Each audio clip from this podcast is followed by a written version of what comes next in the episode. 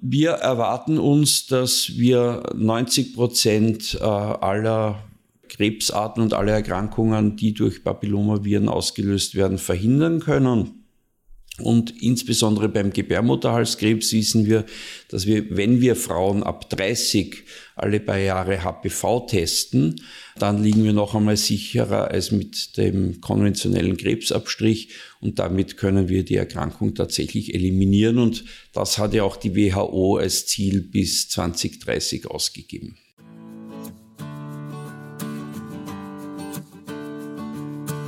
Herzlich willkommen beim Dad's Talk, dem Podcast für Väter, mit eurem Gastgeber Kurt Viertaler von Dad's Life. Wenn es um das Thema Gesundheit und Vorsorge geht, gelten wir Männer ja nicht unbedingt als Vorbilder. Normalerweise gehen wir erst dann zum Arzt, wenn es kleinere oder größere Wehwehchen gibt. Umso wichtiger ist es deshalb, dass wir heute über ein Thema sprechen, das viel mehr Aufmerksamkeit verdient hat, nämlich HPV. HPV steht für humane Papillomaviren und ist vor allem deswegen bekannt, weil es unter anderem für Gebärmutterhalskrebs verantwortlich ist. Dabei könnte man diese Krebsart vollständig eliminieren, indem man sich impfen lässt. Aber dazu wird euch mein heutiger Gesprächspartner, Professor Dr. Elmar Jura, mehr erzählen.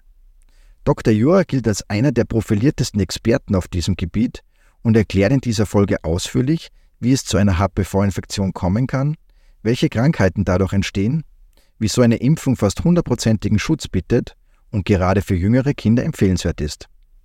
Außerdem ist die Impfung in Österreich für Kinder ab neun Jahren kostenlos. Bevor wir nun in das Gespräch einsteigen, noch ein kurzer Hinweis. Diese Folge entstand mit freundlicher Unterstützung des Bundesministeriums für Soziales, Gesundheit, Pflege und Konsumentenschutz. Herr Dr. Jura, vielen herzlichen Dank, dass Sie zu Gast im TED Talk sind und schon mal vielen Dank für Ihre Zeit. Sehr gerne. Sie gelten ja in Österreich und wahrscheinlich auch international als anerkannter Experte äh, im Bereich HPV. Ähm, wie ist eigentlich bei Ihnen dieser Werdegang entstanden? Warum haben Sie sich dann auf diesen Bereich spezialisiert? Na, ich habe eigentlich von Beginn an, wo ich Gynäkologie gemacht habe, mich mit Krebserkrankungen beschäftigt und war von Beginn an auch in der Ambulanz tätig, die sich mit den Vorstufen beschäftigt. Äh, zu dem Zeitpunkt wusste man noch gar nicht, was diese Vorstufen auslöst. Man dachte früher, das liegt an der Hygiene. Und dann kam aber zunehmend das Wissen und seit 1999 wissen wir, dass gerade für Gebärmutterhalskrebs äh, die HPV-Infektion der eigentlich einzig entscheidende Auslösefaktor ist. Und inzwischen wissen wir das von weiteren fünf Karzinomen, die wir durch die Impfung auch verhindern können. Wofür steht jetzt HPV genau und welche, Krankheit, welche Krankheiten löst es aus? HPV steht für humane Papillomaviren, also diese befallen nur Menschen, sind äh, durch engen Hautkontakt übertragbar und sie lösen neben den Genitalwarzen, die eine unangenehme und häufige Erkrankung sind, die aber nicht gefährlich sind, insgesamt sechs verschiedene Krebsarten aus. Der häufigste ist der Gebärmutterhalskrebs.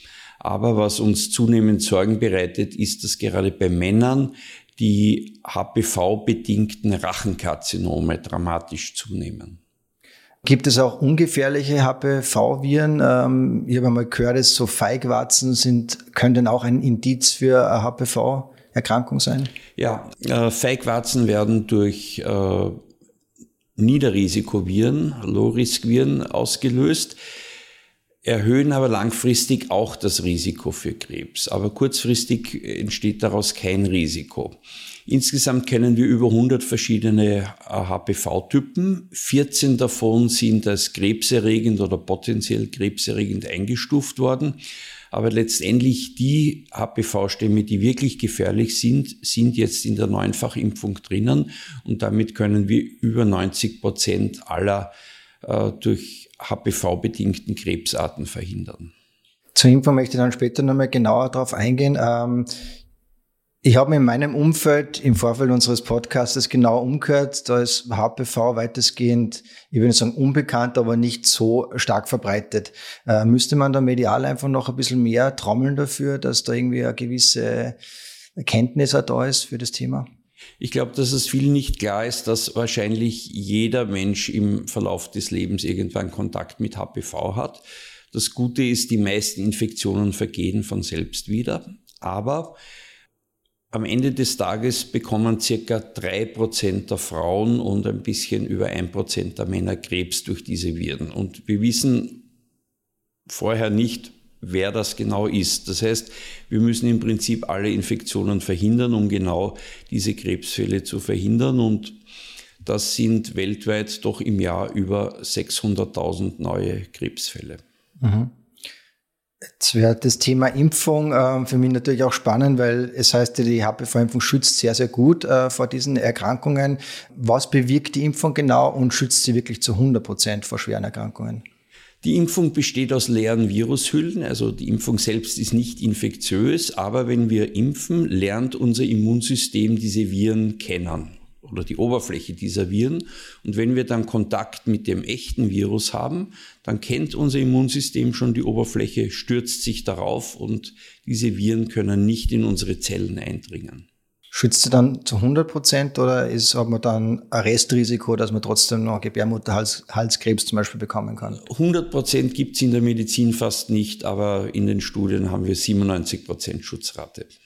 Wie oft muss man diese Impfung dann auffrischen lassen? Das ist auch immer ein spannendes Thema. Wenn man immunisiert ist, wird man wahrscheinlich lebenslang geschützt sein. Wir haben eine Serie in Skandinavien, die läuft jetzt seit über 20 Jahren und da ist es zu keiner einzigen Durchbruchserkrankung gekommen. Mhm. Gibt es irgendwelche Nebenwirkungen bei dieser Impfung? Nebenwirkungen gibt, so wie bei jeder anderen Impfung, zum Beispiel der Zeckenimpfung, Schmerzen an der Stichstelle, eventuell leichtes Fieber, Kopfschmerzen am Abend. Aber im Wesentlichen sind diese Nebenwirkungen alle geringgradig und wir haben es auch in den Studien gesehen, es gab keine Studienabbrecher wegen Nebenwirkungen und auch äh, in allen Meldesystemen kommt die HPV-Impfung als sehr, sehr sicher rüber. Wir sind ja seit Corona-Zeiten jetzt ein bisschen mehr mit dem Thema Impfung vertraut. Gibt es bei der HPV-Impfung verschiedene Impfstoffe auch oder gibt es da primär mal einen, den man wählt? Äh, Im Prinzip äh, gibt es drei verschiedene Impfstoffe, wobei eigentlich nur einer jetzt in Österreich eine Rolle spielt. Das ist der Neunfachimpfstoff. Der hat den Vierfachimpfstoff abgelöst. Und auch äh, gegenüber dem Zweifachimpfstoff hat er natürlich deutlich Vorteile, weil neun ist mehr als zwei. Und das ist auch der Impfstoff, den wir in unserem äh, Impfprogramm verwenden. Und der ist für Buben und Mädchen und auch für Erwachsene gleichermaßen geeignet. Also ein Impfstoff für alle. Wie lange gibt es die HPV-Impfung eigentlich schon jetzt in der flächendeckenden äh, Grad sozusagen? Naja, das Impfprogramm, das äh, bezahlt wird, gibt es in Österreich seit 2014. Da war Österreich auch das erste Land, das die Impfung für Mädchen und Buben finanziert hat.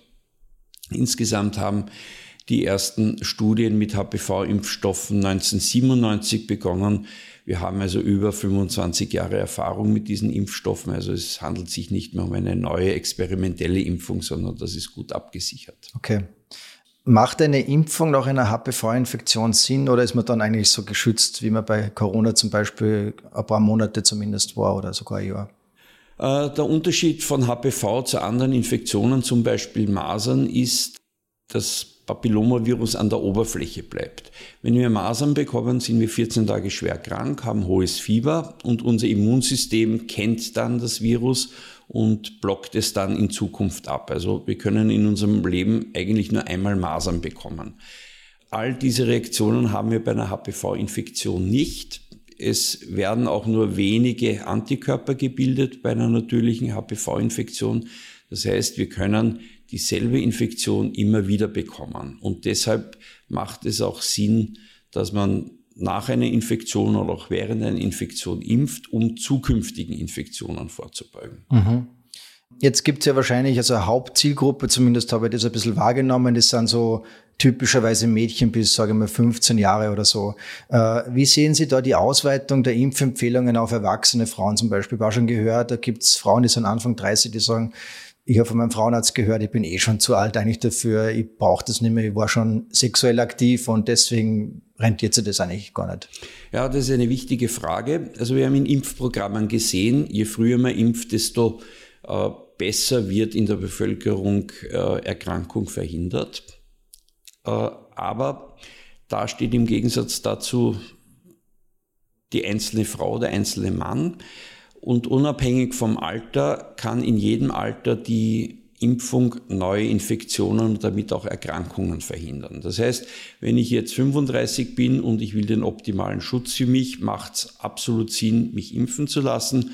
Wenn ich jetzt ein Impfprogramm aus öffentlichen Geldern finanziere, dann muss ich schauen, dass ich das Maximum heraushole und deshalb ist es gut, wenn ich von neun bis zehn die meisten impfe, weil ich damit einfach den größten Effekt auf Bevölkerungsebene erziele. Mhm. Auch eine wichtige Frage, weil irgendwie haben wir das Gefühl, es betrifft eigentlich nur Frauen oder Mädchen. Warum sollen auch Buben geimpft werden? Buben sollen deshalb geimpft werden, weil junge Männer genauso häufig, wenn nicht häufiger Genitalwarzen haben. Wie wir schon vorhin gesagt haben, die Rachenkarzinome nehmen sehr deutlich bei den äh, Männern zu.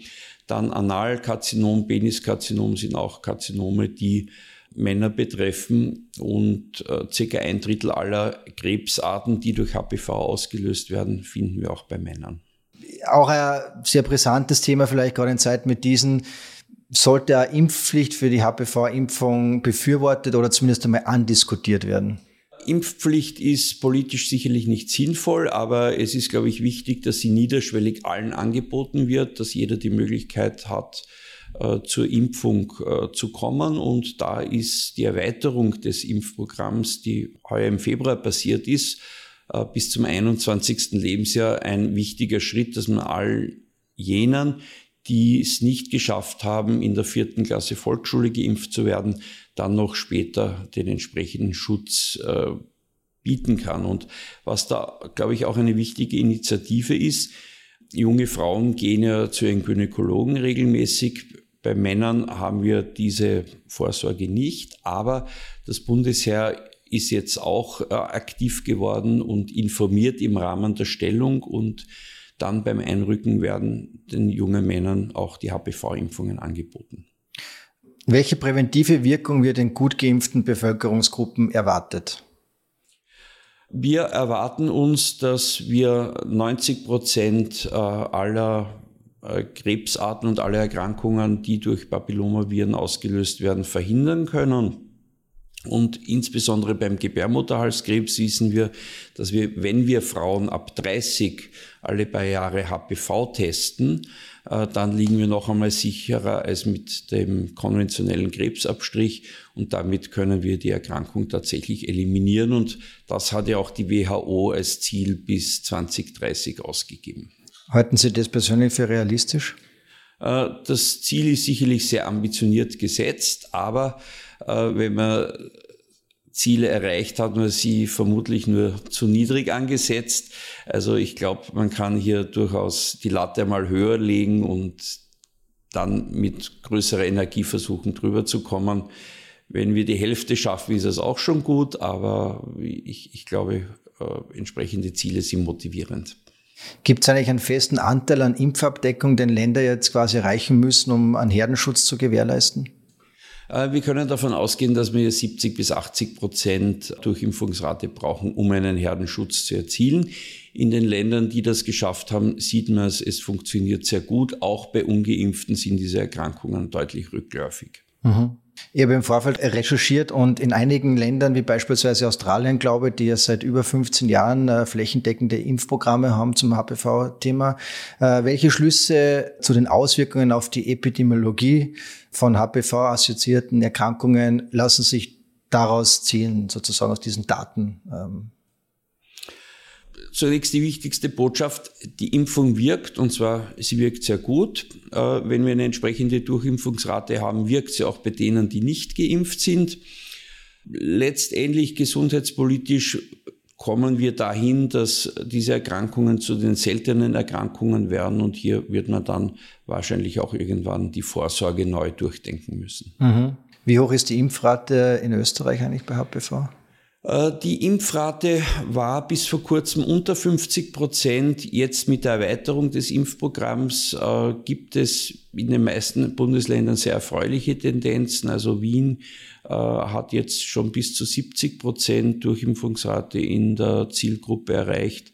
Also wir können optimistisch sein, dass wir in den nächsten Jahren dieses Ziel tatsächlich erreichen.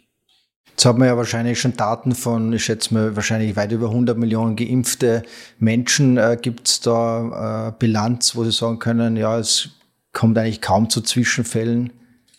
Ja, also weltweit sind über 600 Millionen Dosen bereits verimpft. Also äh, eine Zahl, die auch täglich zunimmt. Und da wissen wir also aus den verschiedensten Ländern, USA, aus dem EU-Raum, auch aus äh, Niederressource-Ländern, dass alle Meldesysteme eigentlich zeigen, dass die Impfung sehr, sehr sicher ist. Und es gibt auch ein Statement von der WHO, dass die Impfung extrem sicher ist.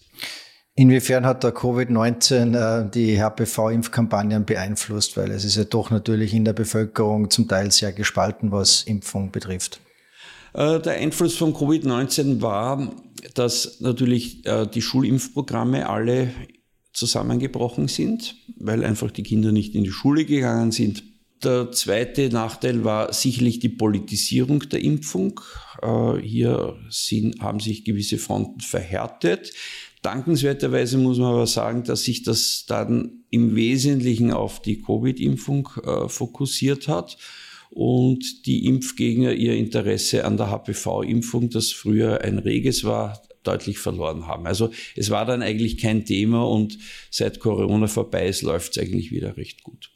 Das heißt, abschließend sind Sie zuversichtlich, dass wir da auf einem guten Weg sind, was das betrifft in Österreich? Ja, ich bin sehr zuversichtlich. Wir haben ein Impfprogramm, um das uns viele Länder beneiden. Also das ist modellbildend. Wir müssen sicherlich bei der Durchimpfungsrate noch besser werden und wir haben einen Impfstoff, der erstens sehr, sehr gut wirkt und sehr sicher ist. Herr Dr. Joa, vielen Dank fürs Gespräch. Sehr gerne. Die besten Empfehlungen sowie Checklisten zu über 50.000 Artikeln rund um Spielzeug, Kinderbücher, Familienurlaub, Mobilität und vieles mehr findet ihr auf dadslife.at.